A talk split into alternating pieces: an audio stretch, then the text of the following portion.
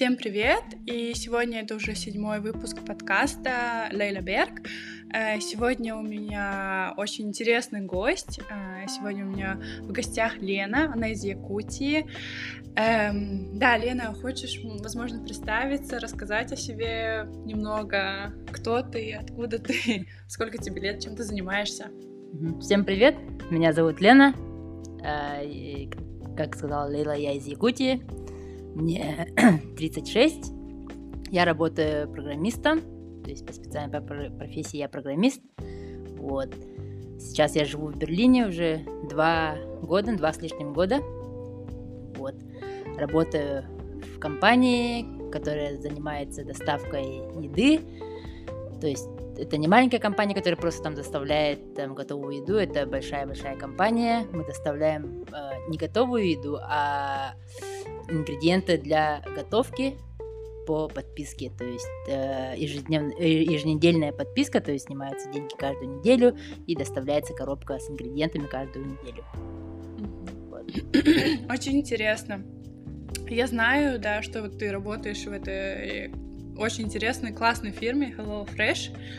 Э, вот э, расскажи, наверное, немножко про нее. Я знаю, что она уже давно на рынке, да? 10 э, лет, ты говорила? Да, да где-то 9 лет назад эта фирма открылась. Она немецкая, да? Да, ну она, да, была открыта здесь, в Германии, но сейчас мы в 14 странах, если не ошибаюсь, если не в 15. Вот. Мы самая большая милки доставка в Америке. Что это такое? Милкит это вот, ну вот готовые ингредиенты для готовки.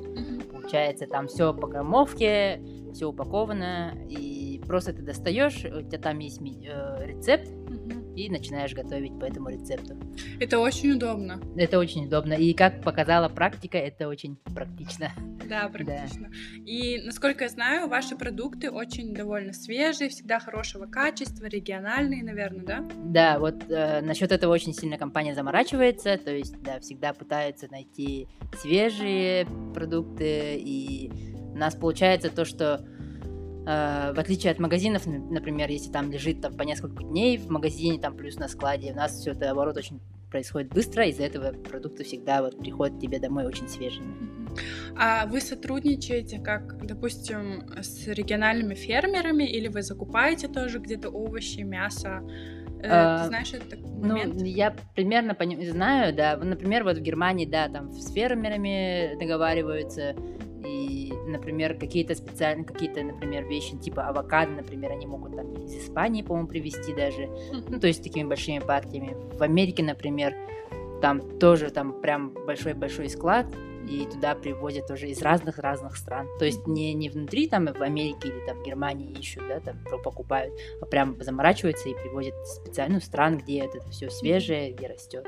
Ну, то есть э, те продукты, которые не растут в Германии, они стараются привезти из-за границы, да? Да, да. Насколько знаю, что немцам очень важно, чтобы продукты, ну, именно немцам, да, они любят такую здоровую, хорошую еду, которая богата витаминами, и они тоже заморачиваются и хотят всегда био, знаешь, э, чтобы э, там продукт не ехал из-за заграницы долгое количество времени и так далее. Да.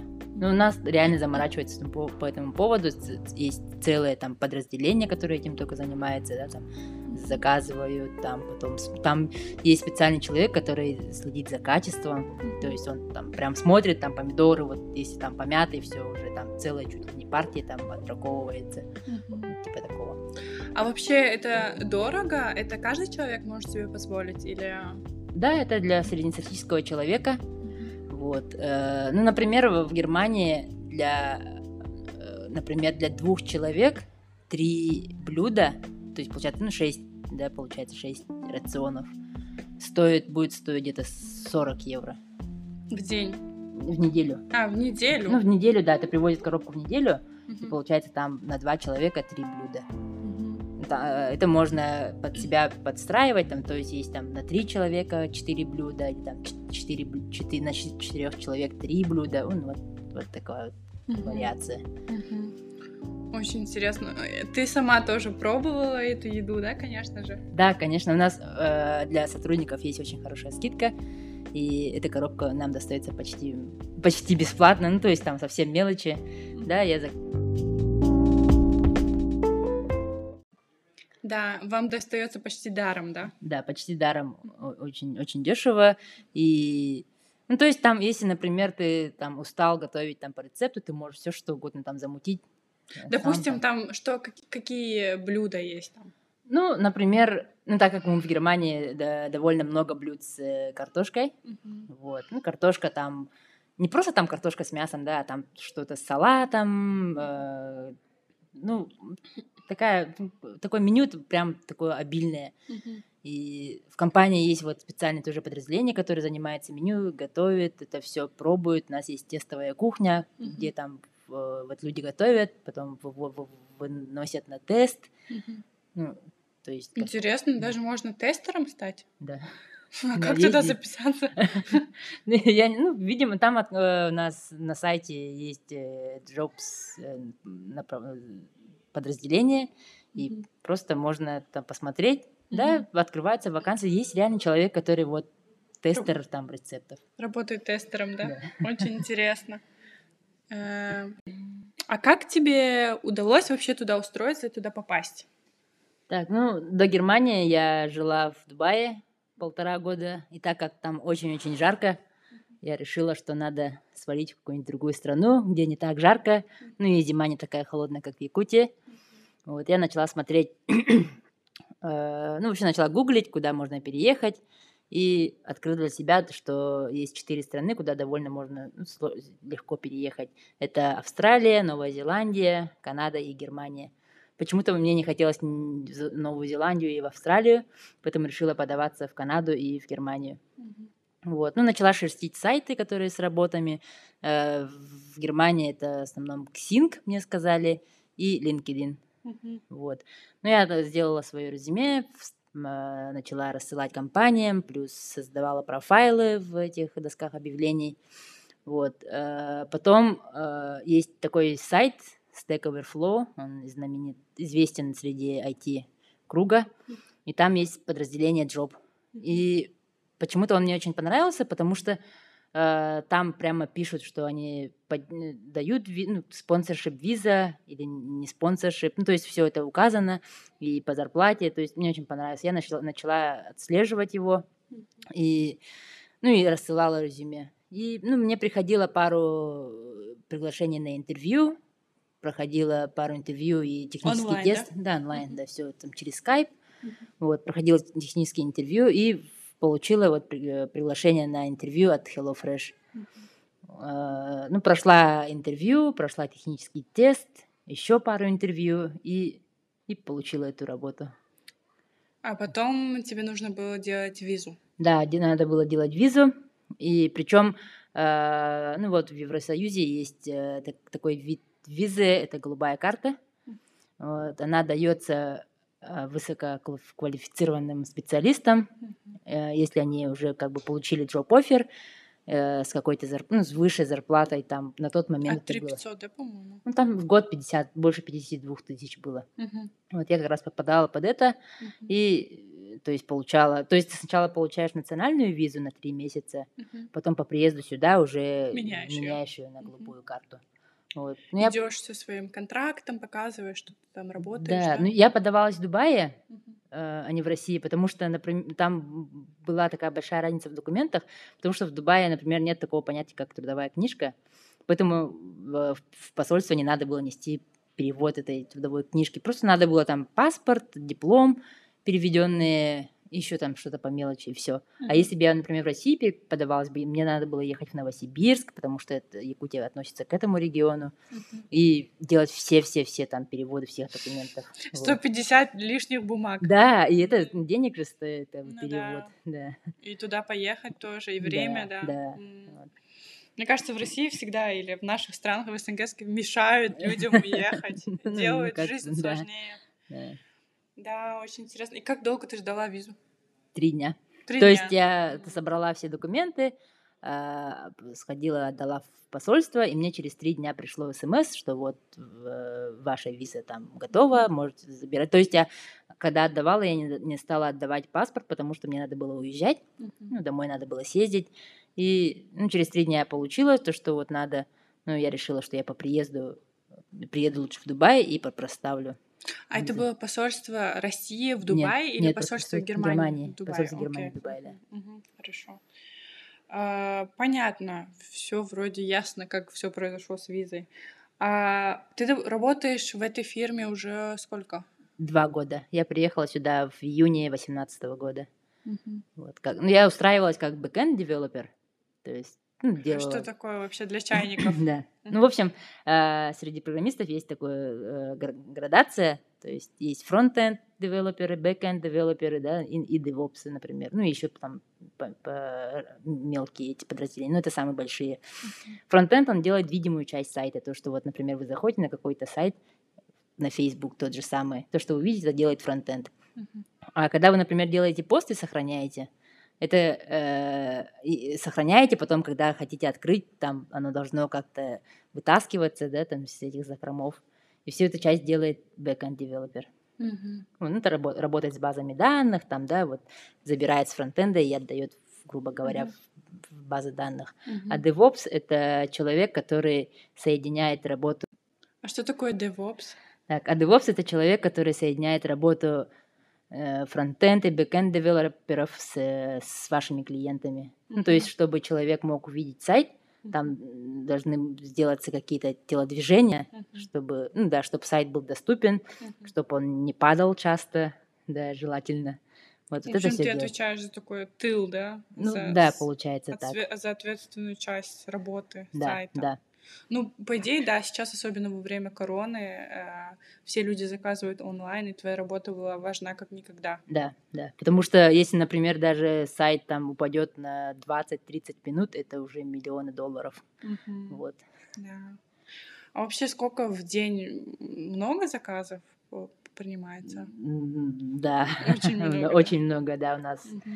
Ну, как это называется? Ну, в, в IT-сфере это называется системы, которые доступны 99,9%, Мгм. там, scalable, то все вот это вот. Мгм. Мы все это обеспечиваем. Мгм. А ты, получается, 24 на 7, да, работаешь? То есть, если тебе позвонят сейчас и скажут, что сейчас сайт не работает, то... Нет, такого нету. А. То есть у меня рабочий день с 9 до 6, и Ага. вот если после 6 что-то происходит, это уже как бы... На завтра. Да, на завтра, если не очень критическое. Если критическое, то есть специальная команда. Ну, то есть... э, Которые всегда работают, да? Не, не всегда работает, это у нас шифтинг называется. То есть, э, По например, сменам. я да, по сменам. Я тоже, например, состою в этой группе. Там раз в две, раз в два месяца ты дежуришь неделю. Ну, ты за это деньги, соответственно, получаешь. Вот. Мгм. Critical называется. Ну, critical team называется. Мгм. Вот, если там что-то критическое происходит, Мгм. ты решаешь все это, ну, чинишь, короче. Мгм. Да, понятно. А вообще тебе эта компания нравится, все устраивает тебя в ней? Да, мне компания очень нравится, потому что э, ну, мы на- на- мультинациональная команда, то есть у нас очень-очень много. Сколько? 75, по-моему, сказали, национальностей у нас есть в компании. Мгм. Вот. И технических работников у нас получается, ну, в берлинском офисе где-то тысяча. Мгм. Вот. Ну и вообще супер интересные люди, супер мотивированные. Знаешь, вот когда ты работаешь с такими людьми, реально хочется просто тоже дальше расти, куда-то что-то делать там. Ну, Мгм. вообще супер круто, Мгм. интересно. Тебе здесь больше нравится, чем в Дубае? Да. Это самое главное. Да. Эм, А как тебе вообще жизнь в Берлине?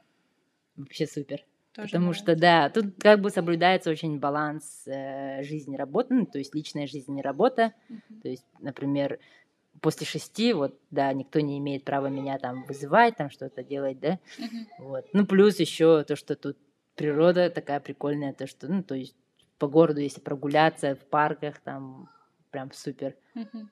Погода отличная. И люди тоже. Да, и люди тоже, открытые. да, открытые. Мгм. И здесь, в принципе, всегда много есть а, активитеты, да, как это сказать, куда можно пойти, Да. где отдохнуть. Ты всегда можешь найти что-то по себе там. Мгм. Хочешь И настольный, да. единомышленников тоже. Да, хочешь настольный теннис поиграть, иди сходи, поиграй, вот, ну, типа такого. И очень много национальностей, да, что очень круто. Да. Мгм. И что в Берлине хорошо, что много национальностей, и они все говорят на английском. То есть, как да. бы, я не знаю немецкий, я не говорю на немецком, Мгм. но, ну, вот про- в плане такого вообще нет проблем. Мгм. Есть проблемы, когда нужно вызывать, там, грубо говоря, сантехника, там, электрика, тогда да, Мгм. Мгм. потому что они особо не говорят на английском. Мгм. А у тебя какой уровень английского?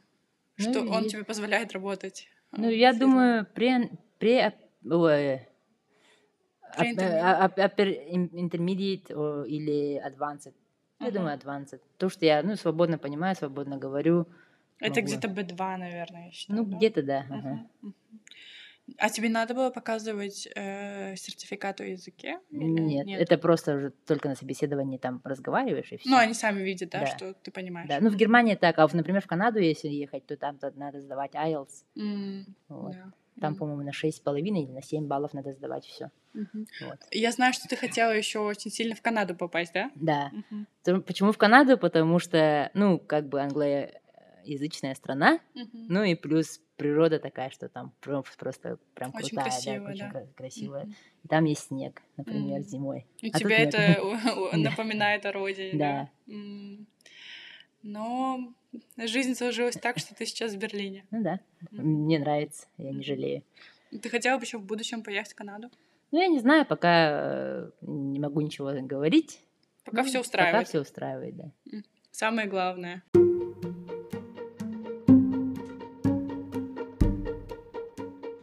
Эм, Ты упомянула, что ты жила раньше в Дубае, а сейчас ты живешь в Берлине. И вот какие есть такие большие отличия? эм, Назови вот три отличия э, жизни в Берлине и в Дубае. Мгм. Ну, э, во-первых, это погода. Потому что погода очень решает, когда, например, плюс там 45-47, просто погулять по улице довольно проблематично. Там просто мелкими перебежками до работы и обратно. Вот. А здесь погода такая, что, ну, прикольно и зимой, и летом. То есть, там, ну, летом пару дней там будет жарко, ну, это не такая жара. И зимой не холодно. То есть, И зимой и- здесь снега нету. Да. Вот. Ну, то есть можно гулять там, да. И, ну, второе, это, наверное, люди, потому что все-таки Дубай это закрытая страна.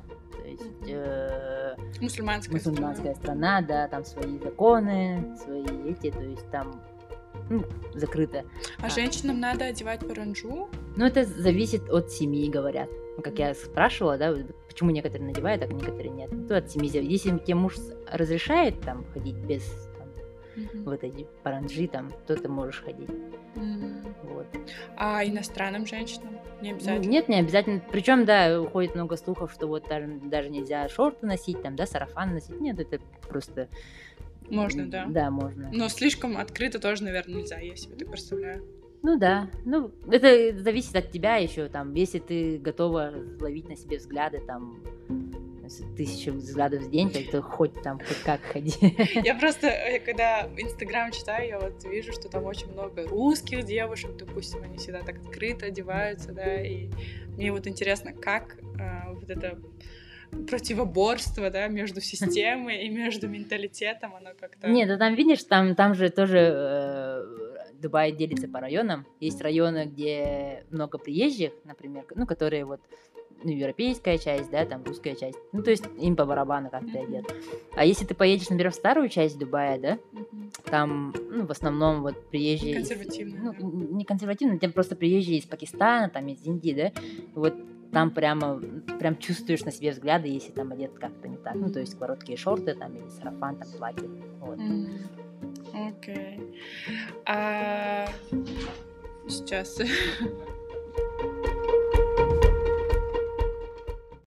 И последнее, третье отличие. Ну, третье отличие все-таки, что, не знаю, может, у меня так было, то, что, ну, какой-то довольно нерегламентированный рабочий день был.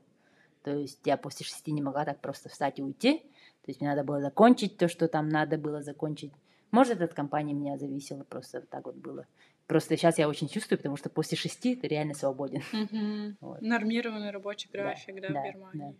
Они уважают твое время. Да, потому что, ну, они мне платят, получается, за время. Да. И то, что вот если после шести, то они уже не оплачивают. А всё. там было за работу проделано, Да, да? проделанную М. работу. И, все равно, сколько ты там тебе Да. потребовалось. Да. Мгм. Если ты умеешь это делать там за два часа вместо, там, грубо говоря, десяти, Мгм. то, то круто, нет, так нет. М, Понятно. Но это, наверное, хорошо для тех, кто учится, да, допустим, и, и им платят за результат. Ну да, вот, ну, получается, у меня как раз таки было, что у меня так особого большого опыта не было до Мгм. этого. И как раз я тогда, я на эту должность, на работу эту согласилась, потому что мне нужен был опыт, Мгм. вот. Ну и за опыт платят деньги нормально. Да. Плюс там море под боком. Да. Тем более, э, когда ты указываешь в своем, как это сказать, Lebenslauf. э, Резюме. Да, резюме, что ты работала в э, Дубае. Это, наверное, вообще звучит так круто. И... Ну, возможно, там. Ну да, наверное. А, скучаешь ли ты по родине? Ну да, скучаю, конечно. Но это уже, например, не так сильно, как это было 4 года назад, когда я только переехала в Дубай. Тогда была очень там большая скука по родине, по друзьям, там, да, по родственникам. Мгм. А сейчас, ну, уже более-менее привычно. Мгм. И, ну да, конечно, скучаю. Я по, по мясу скучаю. Там было мясо вкуснее, да? Да. А э, по каким вещам, ну вот у меня как раз следующий вопрос был, ты скучаешь сильнее всего. Первое это по мясу. Да, по мясу. Мгм. Потом по, по друзьям очень скучаю. Там, Мгм. я скучаю по походам нашим, да, ну, по шашлыкам, когда вот мы ездим. Нет, я не могу сказать, что тут прям нету шашлыков или мясо плохое там. Нет, просто это, ну, как-то, знаешь, от, э, когда ты привык это делать почти 30 лет там с друзьями, Мгм. и как-то и сейчас делаешь это в другом месте, в другом окружении. Это уже другое уже ощущение, другое, да. ага. А тебе сколько лет было, когда ты вот только-только эмигрировала? 32. Это было 4 года назад. Да, мне было М. 32. Мгм. Ну ты уже такая, уже довольно взрослая, осмысленная, уже в осознанном возрасте приехала, да? Да, ну я вот, получается, это был мой реально осознанный выбор переехать. Это не так, что было там, поеду там за романтикой, там это самое Мгм. перееду. А это было реально, что я хочу переехать, и я буду делать все, что угодно для этого. Решение, да, такое. Мгм. А, такой вопрос. Допустим, по-любому сейчас слушают тоже люди, которые хотят переехать, или, возможно, даже среди них есть программисты. А, Что бы ты могла им посоветовать, которые, людям, которые также хотят уехать? Ну, во-первых, пахать. Мгм. Пахать прям вот, если ты что-то хочешь там пере... ну, де- сделать, там, да, вообще, неважно, переехать или нет, ты должен всегда пахать там а, днями, ночами, сутками, неделями, годами. То есть ты должен э, поставить себе какую-то цель и реально на это работать, делать там все, что угодно для этого. Мгм. Ну, только вот такой у меня рецепт есть. Мгм. Пахать имеешь в виду вот в своем профессиональном, да, плане? Да, ну, Мгм. что, это- того, что, вот, например, ты хочешь стать программистом, Мгм. ну, возьми там, Развивайся в да, сфере. да, возьми, Мгм. выучи язык какой-нибудь программирования, да, Мгм. чтобы там, ну, А тебя- есть какие-то языки, которые сейчас вот в Берлине, в Европе, э, языки программирования, которые очень популярны, которые должен знать любой программист? ну, нет такого, что вот любой программист должен знать, ну, вообще есть популярные, ну, не только в Европе, вообще по всему миру сейчас Мгм. самые популярные это Java, Мгм. Go, Python, Мгм. ну, вот как-то так. Мгм. Их надо знать, да? Э, э, не то чтобы надо знать, хорошо знать, да. Если ты знаешь эти языки, то, скорее всего, у тебя с работой получится полегче. Но сейчас же очень много таких вот украинских, русских, допустим, программистов, которые также переехали в Германию, в Берлине очень также много, Да. потому что они дешевле, Ну, и они умнее, наверное, тоже. да, мне кажется, да, потому что у нас, например, в компании тоже очень много русских, э, белорусов. Причем, ну, в Беларуси, видимо, такая школа хорошая, что ли. Вообще белорусов ценят, мне кажется. Мгм. Вот. И, ну, я не знаю, может, э, русских много, потому что мы умеем как-то самообучаться, Мгм. вот как-то... Подстраиваться. Да.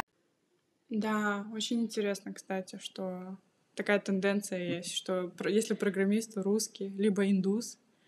Да. Ну, а индусы тоже, э, ну, их много, да, например, индусов, ну, вообще популяция, да, и среди них очень много программистов, конечно, есть не очень хороших программистов, есть очень хорошие программисты, и у них, они, по-моему, выезжают на том, что они умеют очень хорошо объяснять. М. Вот с, с каким бы я индусом не разговаривала, там, у меня друзья есть ин- индусы, например, они очень хорошо рассказывают, они очень, очень доступно объясняют вообще какие-то сложные вещи, например. Мгм. У них какой-то есть учительский дар. Да, какой-то, ага, вот я не знаю, почему у них так происходит. Вот, например, ты хочешь объяснить какую-то вещь, там у тебя будет э, а, а, а, а у них прям вот, ну, как-то все связано, да. Ага. А вот у наших, допустим, у СНГшных программистов, у них есть способность обучаться, да, быстро. Да, мне кажется, да, обучаться быстро и самообучаться, то есть там учишь сам, что-то делаешь. и- Да. В этом плане они Мгм. хороши, да. А есть какие-то специальные навыки, которые нужны именно, допустим, в Европе? При работе там? Да нет, ну просто soft skills, там, да, умение общаться с людьми, там, Коммуникабельность. да, коммуникабельность, да, и... ну, Язык надо знать, да, английский. Ну, анг- да, английский обязательно нужно знать, потому что, ну, либо английский, либо, либо нем- немецкий, например, здесь. Но, например, э, в моей компании, вообще в таких больших компаниях, в основном, основной язык ан- английский. Мгм. А какие у тебя коллеги? Они классные или О, они вообще супер- некоторые не очень? Не, ну, конечно, там, ты же, ты же не будешь любить там сто процентов всех, Мгм. но Ну, все, основном- все, все адекватные люди, кому- кто-то больше нравится, кто-то меньше И нравится. вы вот но- именно как тим, да? Да, Мгм. да. И, ну, как тим, у нас, например, в моей команде где-то 9, или- а нет, сейчас уже 13 человек, по-моему, 14 ли.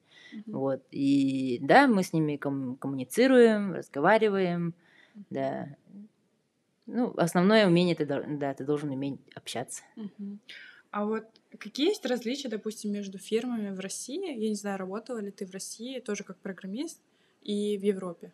Нет, вот э, как программист э, в России я не работал, я работала фрилансером. Вот. А так, ну, я работала, конечно, в компаниях, но не программистом. Да, есть различия, опять же, э, баланс работа-жизнь. Потом здесь, например, что меня очень сначала удивило, это то, что проговариваются даже какие-то мелкие вещи, например, да, там, э, не знаю, шрифт увеличить там в какой-то там в системе в нашей внутренней, например, потому Мгм. что это, это важно, потому что ну, там, Всё бла-бла-бла. Да, все бывает прям вот реально до каких-то мелочей. А в России это там типа... ну, Ты да, должна знать. Да, да. Да. типа. Ага. А, допустим, есть такие вещи, которые там очень хороши, но здесь их не хватает тебе. Ну Вот прям так на ум не приходит. Ничего не да, придет, да? да. Но мне кажется, там люди, у них отношение к тебе такое, ты знаешь, что если они тебя любят, то ты Ну, знаешь. Да, А здесь люди, они могут тебе улыбаться, Да. но, типа, они э, да, лживые да. немного. Ну, не, не пон- вот здесь ты не знаешь, реально там человеку нравишься или нет. Да, там, а, ну да, в России, скорее всего, в Якутии, по, по, по крайней мере, точно, что если человек к тебе хорошо относится, то, скорее всего, Он тебе искренне да, относится да, к тебе. Мгм. А здесь а, он может улыбаться, но на самом деле ты ему не Да. нравишься. Да, ну и, и здесь еще такое, что близко к себе не подпускают, например, Мгм. да. А в России, э, в Якутии, например, у меня там, ты можешь подружиться Быстро, с да. коллегой, подружиться, и это будет годами. А Мгм, здесь, ну, да. такого особо нет. Ну, это вообще я, вот э, с одной девочкой тоже обсуждала в подкасте в одном, э, что немцы очень долго решаются кого-то себе подпустить, именно чтобы он к те- э, тебе стал другом. Ну, ему надо год, два, может быть, три, и потом он решает, да, это действительно мой друг. Ну, по- по-моему, это правильное решение, потому что как бы ты тестируешь человека, там, это а потом уже там друг, значит друг, а не так, Мгм. что вот я там пару дней пообщаюсь, а потом уже мы лучшие друзья, а потом уже через там неделю он тебя кинет там. Мгм. Ну, Ну да, да. сразу быстро Да. доверять нельзя. Мгм. Ну, мне кажется, это со временем тоже приходит. Ну Да, э, ну это, это, это на самом деле тоже от возраста тоже, наверное, зависит. Когда тебе 18, тебе там все друзья, а Да. когда тебе за 30 уже, то уже сложновато. Мгм. Хорошо. А вообще, ты советуешь э, тоже людям, э, которые живут, допустим, в России, эмигрировать и работать в других странах? Ну, это от человека зависит, потому что кто-то хочет там остаться в России, там делать какие-то вещи в России, кто-то хочет переехать. Есть, знаешь, там и- есть же поговорка там большая рыба в маленьком пруду или мелкая в большом пруду. Ну, то есть от человека зависит. Если хочешь быть там, не знаю, начальником, директором какой-то маленькой организации в России или там маленьким работником большой организации, например, в Европе, в Канаде, Англии, неважно где, ну, это твой собственный выбор. Мгм. Но мне кажется, и здесь можно начать там как маленький человек, а потом достичь Ну со да, временем. да. Ну, просто нет, поста. Я просто знаю людей, которые там сидят в компаниях, да, у них там довольно хорошие должности, и они не хотят переезжать, пот- потому что вот у них там должности, Мгм. не хотят начинать заново. М, Вот. да, Стабильность. Да, стабильность. А, допустим, есть люди, которые стопроцентно хотят переехать, что бы ты им посоветовала вот именно в твоей сфере, в IT-сфере, какие должны быть шаги, да? Ну, э, конечно, работать по специальности, набирать опыт, плюс еще самообучение всегда, всегда вообще, вообще вот учиться никогда не должны останавливаться. Ну и начинать искать работы, э, писать резюме. Причем резюме у вас не получится с первого раза хорошо написать, там будет 100 попыток его исправить, и вот на 101 у вас, скорее всего, где-то что-то получится. Насколько я знаю, у нас, допустим, СНГшное резюме, оно не очень такое эм, образцовое, оно не очень подходит э, людям, допустим, из Европы, да, когда они читают его. Да. Как должны, должны мы его Э, оптимировать правильно? Вообще, э, сейчас вообще не требуется выкладывать фотографии в резюме, то есть не надо.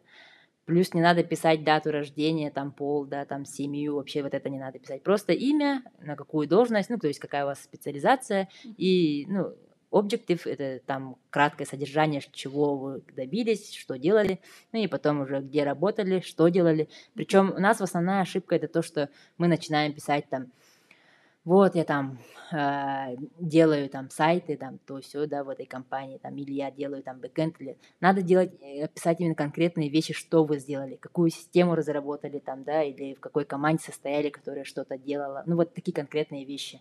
И должно быть в прошедшем времени, то есть я, Мгм. я сделал, сделала, Успехи, да, достижения. Да.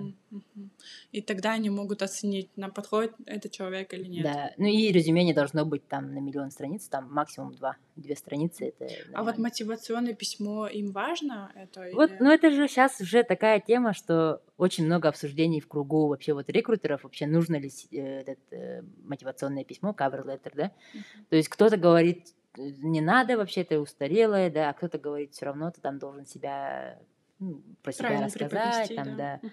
Ну, по мне, вообще CV это вообще такая тема, что ну, непонятно. Потому что все равно все копипастят туда, да, там, то есть копируют, Мгм. откуда-то вставляют и... Лучше знаю. написать реально, что ты умеешь, Да. чего ты достиг, Да. где Тут ты и- работал. да, и мне кажется, если писать, например, э, мотив- мотивационное письмо, лучше там 3-4 таких э, предложения, которые описывают реально тебя, вот, ну, так хорошо описывают, да, то есть там, что ты сделал, что ты хочешь, да, и вообще, Мгм. кто ты, что ты, а не так, что вот такая простыня, и там просто вот тебе там бла-бла-бла-бла-бла-бла. Мгм. То есть должна быть конкретность. Мгм. А есть, допустим, люди, которые э, только-только начинают, и у них нету таких крупных достижений, да? А. Всегда можно найти, вот всегда можно, если даже ты, ты пришел только в компанию, там, да, и только на- начал, все равно там. э, просто нужно э, найти какие-то даже, пусть мелкие, пусть там настраиваешь принтеры, там, да, настраиваешь компьютер, устанавливаешь винду, это нужно делать там, вот я там э, чиню принтеры, да, что они там не ломаются там большее количество времени, там, или я настраиваю винду, чтобы там пользователи не обращались часто за поддержкой, там, то, есть- то есть я, ну, делаю все очень Мгм. уверенно и всеохватывающе. Насколько я знаю, что европейцам важны, да, такие детали, да? Если в, у нас в СНГ это само собой разумеющееся, типа, если ты напишешь, я настраиваю прин- принтеры, да, то, в принципе, люди думают, зачем он это написал, и мне и так понятно. А в Европе это как бы важно, да? это? Да, вот я говорю, они, они любят вот проговаривать мелкие вещи, вот, и, Мгм. да, это нам кажется, что фигня какая-то, вон там, Мгм. написать, а нет, это на самом деле это очень важно оказалось. Да, я тоже слышала, вот, допустим, а, от одного режиссера, что, э, допустим, наши казахи там или там, не знаю, русские, э, якуты, они могут все по чуть-чуть делать, Да. а европейцы могут одно что-то, но вас, ну, такое большое, да, дело. И поэтому наших профессионалов ценят, потому что они везде чуть-чуть да разбираются. Да. Ну вот мы умеем все, но мы как-то не умеем, по-моему, себя преподносить.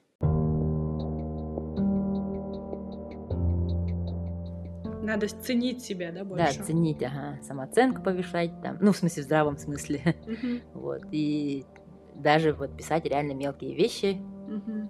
правильно. И язык, да, конечно же, учить надо. Ну да. Но при этом, причем не надо там прям э, на уровне носителя прям учить, до уровня носителя учить. И Просто, ну, если у тебя есть интермедиат, у меня, когда я переезжала в Дубай, у меня был интермедиат. То есть я, ну, довольно, ну, понимала, ну, знаешь, как там, 80-70% понимала, ну и говорила, соответственно, так же. То есть там времена, там артикли, что это, ну, неважно. Если тебя понимают, если ты понимаешь в основном, то уже норм.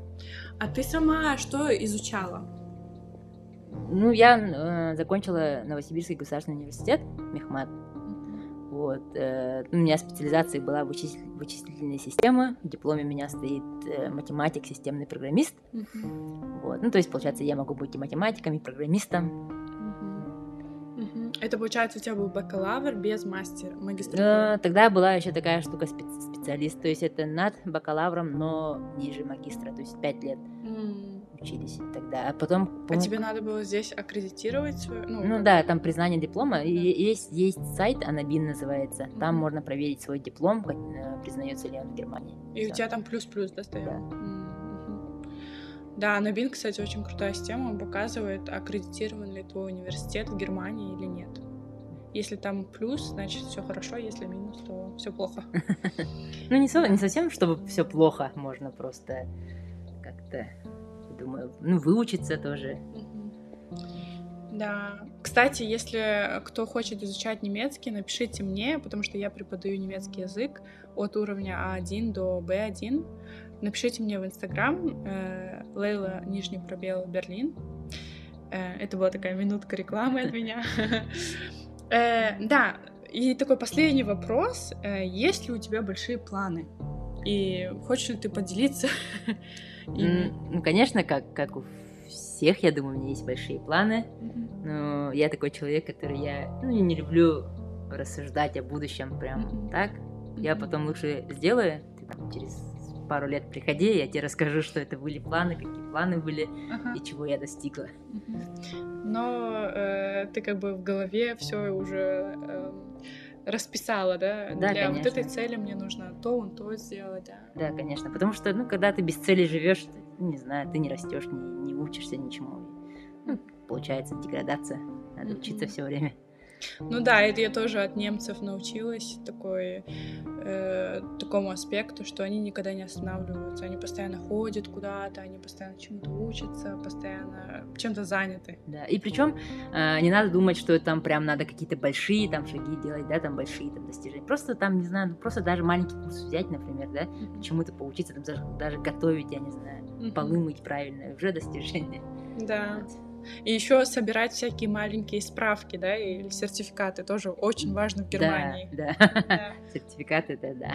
что, что ты там прошла, не знаю, э, ускоренный курс по маркетингу, окей, показала сертификат. Да, ну потому что, например, скажем, э, 100 человек подается на одну вакансию, да, и там, скажем, выбрали трех, и вы там почти одинаковые, Мгм. ты можешь выехать чисто на этих мелких сертификатах. Мгм. Просто потому что когда-то ты там Да. с подружкой пошла и сделала этот курс. Да. Мгм.